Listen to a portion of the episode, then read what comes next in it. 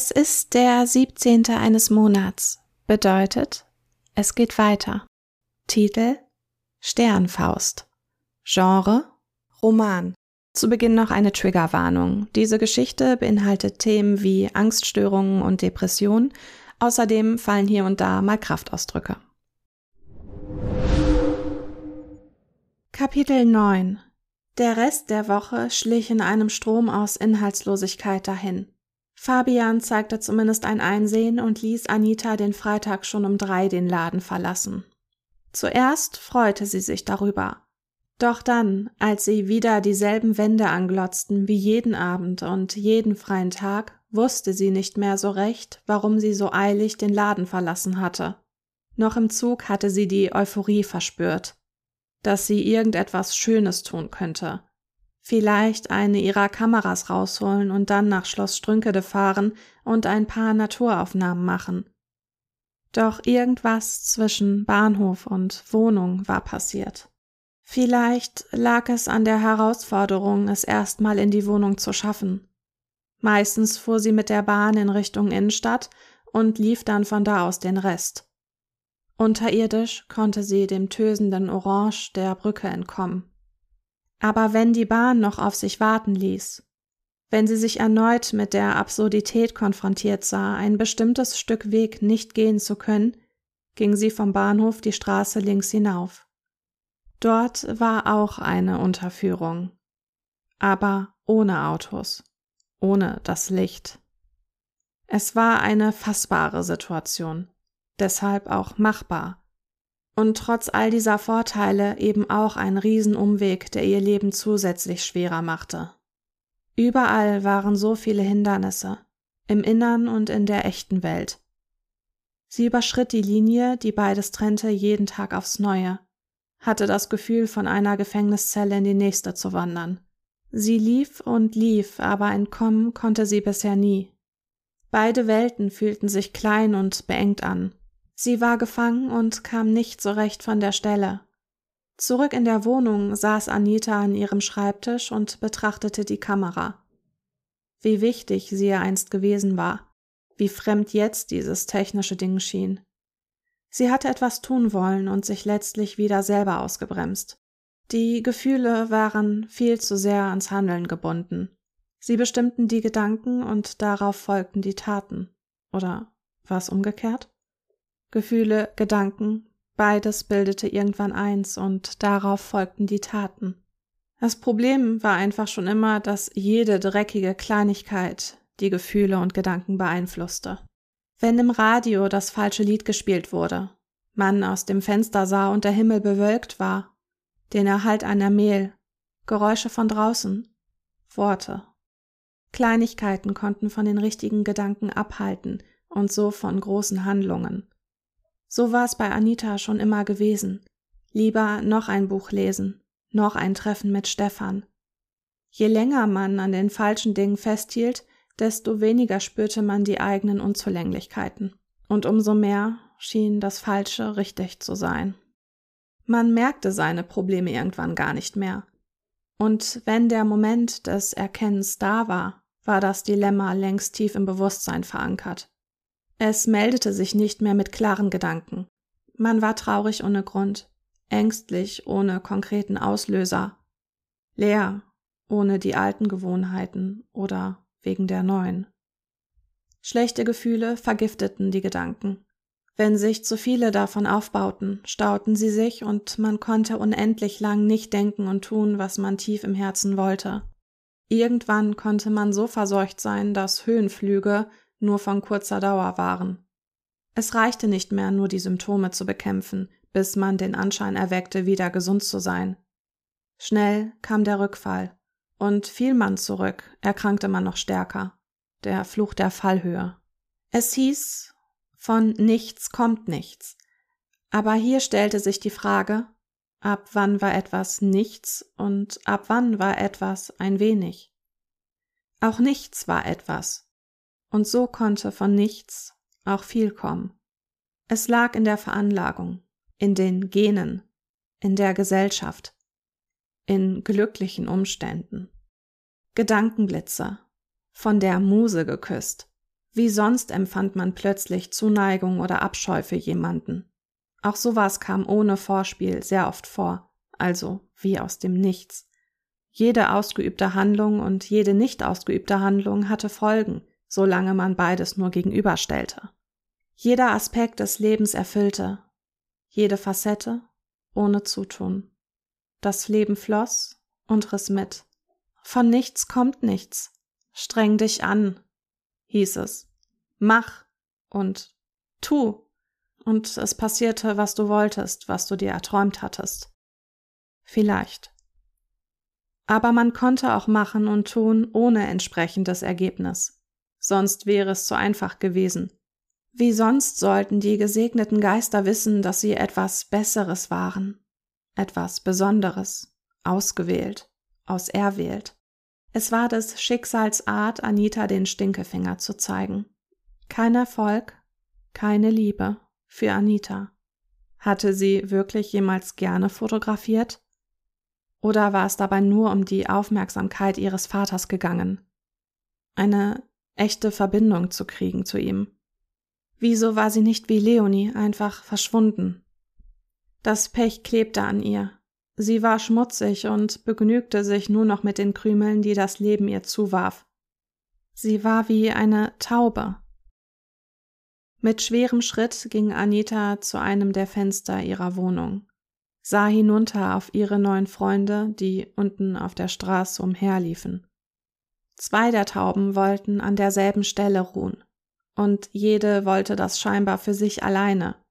Erst liefen sie einander an, und als das nichts half, begannen sie zu picken und mit den Flügeln aufeinander einzuschlagen. Das Geräusch löste etwas in Anita aus. Eine Erinnerung aus Kinderzeiten. Schweigen. Biest und Bell streiten sich. Ich höre meine Wellensittiche auf der anderen Seite des Wohnzimmers. Sie piepsen hysterisch, die Flügel flattern. Die Federn fliegen sicherlich auch. Ihre Körper schlagen hin und wieder gegen den Käfig. Ich wage nicht, zu ihnen zu sehen. Ich schaue nicht mal in ihre Richtung. Ich darf es nicht. Meine Aufgabe für die nächsten Stunden ist es, genau hier stehen zu bleiben. In dieser Ecke des Wohnzimmers, zwischen Sofa und der Fensterfront raus zur Terrasse. Mama denkt, es ist eine Strafe, mich die Wand anstarren zu lassen. Aber ich liebe diesen Ort wenn ich nur nicht so still sein müsste dabei. In meinem Kopf spuken so viele Lieder, und ich will Papa unbedingt erzählen, was ich heute in der Schule gemacht habe. Aber damit muss ich jetzt noch warten, auch wenn Mama im Schlafzimmer ist und ich alleine hier bin. Sie weiß genau, wenn ich meine Strafe nicht so verbüße, wie sie es will. Wann immer ich ihr zu laut bin, lässt sie mich hier stehen. Ich schäme mich dafür, dass ich mehrmals die Woche hier sein muss. Mama ist krank manchmal. Ihr tut der Kopf weh und dann muss alles ganz still sein und nur gedämpftes Licht darf in die Räume. Aber die Rollläden im Wohnzimmer decken nicht alles völlig ab. In meiner Ecke sehe ich immer noch genügend vom Park ein paar hundert Meter weiter. Ich sehe das Grün und den Himmel. Und wenn die Sonne mit ihrem warmen Orange vorbeigezogen ist, dann darf ich aus der Ecke raus. Mama lässt mich immer länger und länger stehen. Sie weiß, dass ihre Strafe nicht den gewünschten Effekt hat. Ich habe mit der Zeit gelernt, mir meine kleine Wandwelt aufzubauen. Ich sehe Feen in der weißen Tapete vor mir. Sie erzählen mir Geschichten über ihr Königreich hinten im Park. Ich spiele mit den Knöpfen meines Hemdes, stelle mir vor, dass es Marienkäfer sind, die magische Kräfte haben und mich von hier wegbringen können.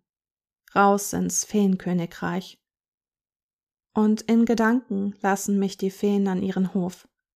Das Einzige, worum sie mich bitten, ist immer die Wahrheit zu sprechen. Dann, wenn meine Füße so gemein zwicken, dass es kaum noch auszuhalten ist. Vermutlich lässt Mama mich deshalb so lange hier stehen. Nicht, weil sie mich über ihren Schlaf vergessen hat, sondern weil sie weiß, dass der Sinn dieser Strafe zwangsläufig doch noch kommt. Nur eben erst nach einer ganzen Weile. So wie jetzt, wo mir die Sonne zusätzlich direkt ins Gesicht hineinstrahlt und ich nichts tun kann. Ich kann nichts tun. Warum kann ich nichts tun?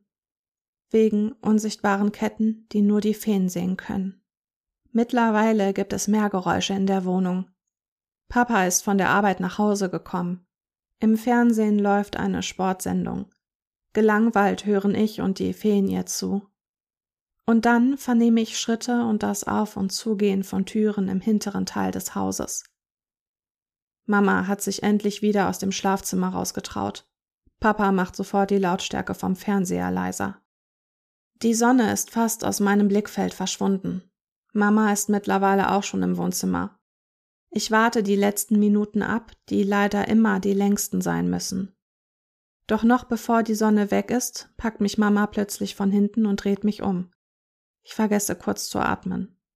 Sag nichts, hör mir nur zu, fährt sie mich an. Ihre Stimme ist leise, hat aber eine besondere Schärfe. Ich kriege Angst und mache große Augen. Mir geht es nicht gut und mir wird es morgen auch nicht gut gehen. Sei also still, ganz leise, oder du stehst morgen wieder den halben Tag hier rum. Ja, ich. Psst. Warum bist du nicht mehr wie deine große Schwester? Ich schweige, ziehe die Schultern hoch. Und dann nicke ich. Ich habe verstanden höre am besten nur noch zu und meine Worte bleiben weiter in der Wandwelt. Gut, und nimm jetzt die Vögel mit in dein Zimmer. Ich ertrage dieses Gezwitscher heute einfach nicht mehr. Bemühe dich ein bisschen mehr wie deine große Schwester zu sein. Samstag, der große Tag. Fabian hatte Wort gehalten und die Sache mit den fünf Büchern übernommen. Sie standen in einem Regal hinter der Kasse mit mehreren Gummifletschern zusammengebunden. Anita überflog die Titel. Leider alles vorhersehbar und durchschaubar. Ein Religionsbuch, was von Shakespeare, was von Goethe und je ein Sachbuch zu den Themen Philosophie und Sozialwissenschaft. Anita war sich nicht sicher, ob dem Irren das gefallen würde. Ob nicht etwas Extravagantes, Ausgefalleneres besser zu seinem Geschmack passte. Aber was kümmerte sie das eigentlich noch? Heute hatte sie ohnehin keinen guten Tag. Schlechte Laune, keine Lust zu reden. Ihren Kollegen fiel das auf und sie ließen sie in Ruhe, fragten nicht nach den Gründen. Einerseits war Anita darüber froh, andererseits bescheinigte es ihr mal wieder die Belanglosigkeit in allem. Nina hatte sie als Geist bezeichnet, und ihr wurde nun klar, wie häufig sie auch so behandelt wurde. Der Grund für ihre miese Laune war allerdings ein anderer. Der Hinweg zur Arbeit war in diesen Tagen zur Katastrophe geworden. Mittlerweile knackten die Blätter auf dem Boden bestialisch laut. Wenn sie alleine für sich ging, war es schon hart an der Grenze. Aber wenn Leute um sie herum auch auf das Braun herumtrampelten, wusste sie gar nicht, in welche Richtung sie als erstes angsterfüllt blicken sollte. Und nun stand sie im Laden, war zwar sicher vor den Blättern, aber irgendwann musste sie auch wieder hier raus. Sie blickte über die Bücherregale und fühlte sich ganz komisch, als wäre sie gar nicht richtig da. Keine Orientierung, keine Regeln. Ich bin in der Wandwelt, in der Dämmerwelt. Da ist noch Licht, aber kein Leuchten. Da ist noch Dunkelheit, aber keine Finsternis. Alles macht mir Angst. Jeder weitere Schritt durch den Herbst wird schmerzen. Mein Kopf weigert sich jeden Tag mehr. Ist alles okay? Hm, ja, wieso? Du siehst so aus, als ob du jeden Moment losheulen würdest. Wie geht es dir so? Mir geht es gut, Dennis. Sicher? Ja. Weißt du, manchmal merken wir gar nicht, wie es uns geht, bis wir mit irgendwem darüber sprechen. Ich hab nichts, worüber ich sprechen muss. Lass mich jetzt einfach die Abteilung aufräumen, ja? Na schön. Dennis, ihr zweiter männlicher Arbeitskollege, hatte gar nicht so Unrecht mit seinen Worten. Viele Menschen konnten Gefühle, die sie durchlebten, nicht benennen. Ihnen war nicht klar, was andere Menschen mit ihnen machten, was sie selbst mit sich taten, wenn sie lebten. Es lag nicht daran, dass diese Leute bewusst ihre Gefühle beiseite drängten. Ihnen fehlte einfach die Fähigkeit, ihre Empfindungen richtig zu deuten und manchmal sogar als das wahrzunehmen, was sie waren. Anita hatte darüber eine Studie gelesen. Sie spielte gerne die Hobbypsychologin, beobachtete die Menschen und ihr Verhalten, hörte immer ganz genau hin, denn es steckte mehr hinter den Dingen als augenscheinlich zu sehen. Früher mal hatte sie sich erhofft, dadurch mehr wie die anderen zu werden und weniger wie sie selbst. mehr wie Leonie. Der Laden war mittlerweile halb aufgeräumt. Dennis hatte die Kassenschicht übernommen und Anita waren die sorgenvollen Blicke, die er ihr zwischendurch zuwarf, nicht entgangen. Unter der Kasse stand ihre Wasserflasche. Sie hatte seit Stunden nichts getrunken und sehnte sich nach ein paar tiefen Schlucken aus der Flasche. Aber dann würde sie Gefahr laufen, dass Dennis sie erneut fragte, wie es ihr ging. Sie hasste das. Heute mehr denn je. Wie geht es dir? Eine Frage der Höflichkeit, eine Frage der kleinen Pflicht. Etwas, das alle schnell erledigt sehen wollten, sogar die Gefragten. Deshalb fielen Antworten darauf oft spärlich und unwahr aus. Gut, Drei Buchstaben und nie hatte es eine Lüge in der Knappheit häufiger gegeben als diese. Gut, gut, gut. Allen ging es gut, es musste allen gut gehen. La la la. Jeder kämpfte mit seinen Schwächen, seinem Leben, Kriege, Klimawandel, Tod, aber es musste trotzdem alles gut sein, weil alle anderen auch sagten, dass es ihnen so ging. Und wenn es richtig mies lief, würde diese Antwort erst recht wie aus der Pistole geschossen kommen. Aus Scham, Furcht. Niemand verlor schon gern sein eigenes Gesicht, und Anita wollte zusätzlich nicht noch ihr fremdes Gesicht verlieren.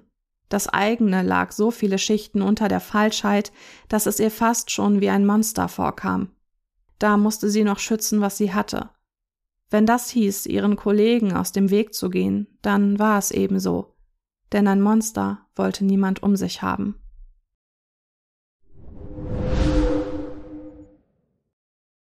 Stunden später ließen Dennis und Fabian sie allein. Anita hatte Schließdienst und sollte die letzte Stunde ohne jemand anderen im Laden sein. Sie vermutete, dass Fabian das als Strafe angedacht hatte, weil der Irre nicht wie versprochen bisher die Bücher abgeholt hatte. Beim Abschied warf er ihr noch einen bitterbösen Blick zu, und dann war sie fürs Erste allein. Dabei war es ursprünglich Miris Kunde gewesen. Aber an wem blieb es letztlich wieder hängen? Eine Antwort auf die Frage schien mittlerweile überflüssig. Ab 18 Uhr kamen kaum noch Kunden in den Laden. Die anderen Läden der Stadt hatten schon seit Stunden geschlossen. Und diese völlige Einsamkeit wurde jetzt für Anita ein schreckliches Problem. Was, wenn sie jetzt überfallen wurde? Sowas kam doch immer mal vor, auch in einer Stadt wie Gladbeck, wo sonst nur tote Hose herrschte. Sie achtete jetzt mehr auf die Geräusche, hörte draußen auch die Blätter. Wind und Schritte brachten sie in Bewegung, Windschritte, Schritte im Wind, Windschreie. Alle zehn Sekunden sah sie auf die Uhr vom PC. Es war wie ein Countdown. Sie wartete auf die magische Zahl 1900, wo sie endlich die Türen schließen konnte. Als es Viertel nach sechs war, ging es Anita so schlecht, dass sie nicht mehr ruhig stehen konnte. Immer wieder sah sie nach draußen, ob irgendwer in die Nähe des Ladens kam. Sah dann wieder auf den Kassenbereich, ob sie schnell etwas bei der Hand hätte, mit dem sie sich würde wehren können, falls jemand ihr Leben bedrohte. Sie musste vorbereitet sein. Um kurz vor halb kam tatsächlich noch jemand in den Laden und Anita blieb fast das Herz stehen. Ein Mann in den Vierzigern mit grimmigem Gesicht, kurzen schwarzen Haaren und Augenbrauenpiercing ging im Laden umher. Er sah nicht so aus, als würde er etwas Bestimmtes suchen, eher als würde er checken, dass sie zwei wirklich alleine waren. Anita hielt hinter der Theke in einer Hand den Regenschirm, den sie unten im Schrank gefunden hatte, und in der anderen das Telefon. 110 war schon eingetippt. Sie musste nur noch auf den grünen Hörer klicken. Bei den Krimis blieb der Mann dann stehen. Anita rutschte das Telefon aus der Hand und es machte ein lautes Plumps. Der Mann sah von dem Buch auf, das er sich gegriffen hatte, und blickte Anita an, starrte ihr direkt ins Gesicht. Anita war wie vom Donner gerührt. Schnell kniete sie sich, hob das Telefon auf und kam dann sofort wieder hoch. Der Mann stand immer noch mit dem Buch an der gleichen Stelle und hatte sich längst wieder auf den Klappentext konzentriert. Schnell sah Anita aufs Display des Telefons und war erleichtert, nicht aus Versehen die Polizei angerufen zu haben. Dann fokussierte sie sich wieder, sah abwechselnd zu dem Mann und schaute auf die Uhr. In ihren Händen nun mit festerem Griff Regenschirm und Telefon. Eine Minute später kam Leben in den Mann. Er behielt das Buch in der Hand und ging damit schnurstracks auf Anita zu. Wortlos und ohne Blickkontakt legte er es auf den Tisch. Jetzt musste Anita sich entscheiden. Sie brauchte eine Hand zum Kassieren. Was sollte sie ablegen? Sie entschied sich, das Telefon bei sich zu behalten und lehnte den Schirm griffbereit an ein Regalbrett. Während sie das Buch in die Hand nahm, bereute sie die Entscheidung aber. In solchen Situationen konnte sie einfach nicht klar denken. Wieso hatte sich ihr Bauch für Hilfe holen entschlossen, anstatt sich selber die Hilfe zu geben? Das war doch nicht richtig. Sie zog das Buch über den Scanner. Das Piepen ertönte und mit einem Mal fiel ihr auf, wie laut ein Kassiervorgang war. Sie drückte eine Taste und der Drucker gab ein surrendes Geräusch von sich. Anita musste Gott sei Dank nicht den Preis nennen. Der Mann wühlte bereits in seiner Brieftasche. Er hatte offenbar beschlossen, ihr sämtliches Kleingeld, das er die letzten Tage angesammelt hatte, zu geben. Es klimperte und klimperte, und dann wollte er es ihr in die Hand legen, statt auf den Tisch. Müsste passend sein. Sie wollte ihre Hand nicht ausstrecken. Er könnte sie so leicht packen, sie so leicht verletzen. Dennoch tat sie es nach einigen Sekunden mit zitternder und verschwitzter Hand. Mit einem weiteren Klimpern landete alles in der Kuhle. Sie sah kurz drauf und beschloss, dass es mit dem Geld so ganz genau stimmte. Oh, was haben Sie denn da mit Ihrem Finger gemacht? Sie sah den Fremden entsetzt an. Er fing ihren Blick auf und war noch in der gleichen Sekunde irritiert von ihrer Reaktion. Sie schwieg. Er begriff, dass er etwas Falsches gesagt hatte und starrte dann auf einen Punkt an der Wand hinter ihr. Wieder drückte sie eine Taste. Die Kasse sprang auf. Der laute Knall ließ Anitas Augen sich schließen. Das alles war so anstrengend, schwer und schrecklich. Danach surrte der Drucker erneut. Anita legte das gesamte Kleingeld unsortiert in eins der Fächer, schloss die Kasse und händigte dem Mann Quittung und Buch aus. Der nahm beides und verließ dann umgehend und ohne ein weiteres Wort den Laden. Anita blickte ihm nach, bis er um die Ecke verschwunden war. Und dann musste sie sich am Tresen festhalten, weil sie sonst drohte umzukippen. Atmen fiel ihr schwer. Die Luft brach stoßweise aus ihr heraus. Sie hatte keine Ahnung, wie viele Schreie sie die letzten Minuten unterdrückt haben musste. Sie sah auf die Hand, auf den kleinen Finger, wo ein Stück Knochen nicht richtig nach dem Bruch zusammengewachsen war. Die Tränen schienen wieder hinaus zu wollen. Anita kniff die Augen zusammen. Das Herz pochte. Klopf, klopf, klopf. Scheiße, was ist los? Schweigen. Sie hatte nicht gemerkt, dass noch jemand in der Nähe war. Dennis fasste ihr an die linke Schulter. Sie schluckte die Tränen runter, musste noch das zusammenhalten, was zu retten war. Was machst du noch hier? Musst du noch zum Optiker, wollte jetzt nur sehen, ob du in Ordnung bist, weil du den ganzen Tag schon so komisch warst. Es geht mir nicht gut. Komm, setz dich und trink erst mal was. Schweigen. Magst du mir nicht doch erzählen, was los ist? Schweigen. Dir geht schon länger so, oder? Die anderen meinten, ich würde mir das einbilden. Aber du bist seit Monaten so komisch. Schweigen. Nicken. Schweigen. Ich schwör, dass ich niemanden davon was sagen werde. Schweigen. Du willst es wirklich nicht sagen? Okay, gibt es denn irgendwas, womit ich dir helfen kann? Kannst du heute beim Zumachen dabei sein? Ja, ich bleibe. Es wird gleich ohnehin Zeit. Aber wenn du doch noch reden willst, Jederzeit. Danke.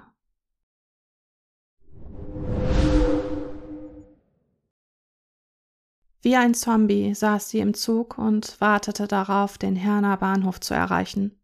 Sie dachte an nichts, sie fühlte nichts, glaubte sie.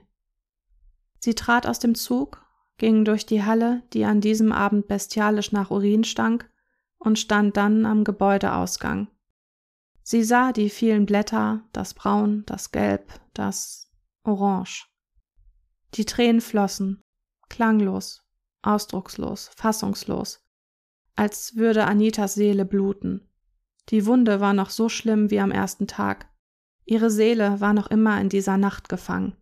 In diesem Moment war sie wieder dort, in ihrer alten Wohnung, an Tag X. Schüttelte sich, versuchte dem Ganzen so zu entkommen, hörte die sich bewegenden Blätter, Blätter wie Schritte. Sie sah niemanden, aber sie hörte jeden. Dann stand sie vor der Brücke, blickte auf die orangenen Lampen. Warum habe ich Dennis nichts erzählt? Ich bin so unfähig und feige. Warum kann ich nicht schwach sein, wenn ich es doch bin? Er hätte mir helfen können. Aber dann hätte ich alles nochmal laut aussprechen müssen, was ich doch gar nicht wahrhaben will. Dann hätte ich meine einzige Fluchtwelt auch noch zerstört. Dann könnte ich gar nicht mehr sprechen, nicht mehr normal sein. Sprachlose Irre. Sie bahnte sich den Weg nach Hause. Statt den waghalsigen Weg ging sie zurück zum Bahnhof und nahm die Rolltreppe, die runter zur U-Bahn führte. U35. Nur ein paar Minuten Fahrt. Sie stieg in der Innenstadt aus. Berge von Blättern, Blätter wie Schritte. Jedes Knacken, jedes Rascheln war wie ein uneingeladener Gast. Sie fühlte sich verfolgt, sie verfolgten sie. Sie wollte sie abschütteln, wurde schneller, aber was ihre Schritte lauter machte, machte auch die Blätter lauter. Sie konnte ihren Verfolgern nicht entkommen. Sie lief und lief, musste nur noch über die Straße, und auf der Straße waren keine Blätter, Blätter wie Schritte. Sie hielt es nicht mehr aus. Sie rannte einfach los, wurde fast überfahren. Das Hupen des wütenden Autofahrers war wie ein Schlag ins Gesicht. Für einen kurzen Moment hörte sie nichts weiter als das Nachhallen dieses lauten Tons. In diesem Moment waren die Blätter verschwunden. Blätter wie Schritte. Schritte in den Tod.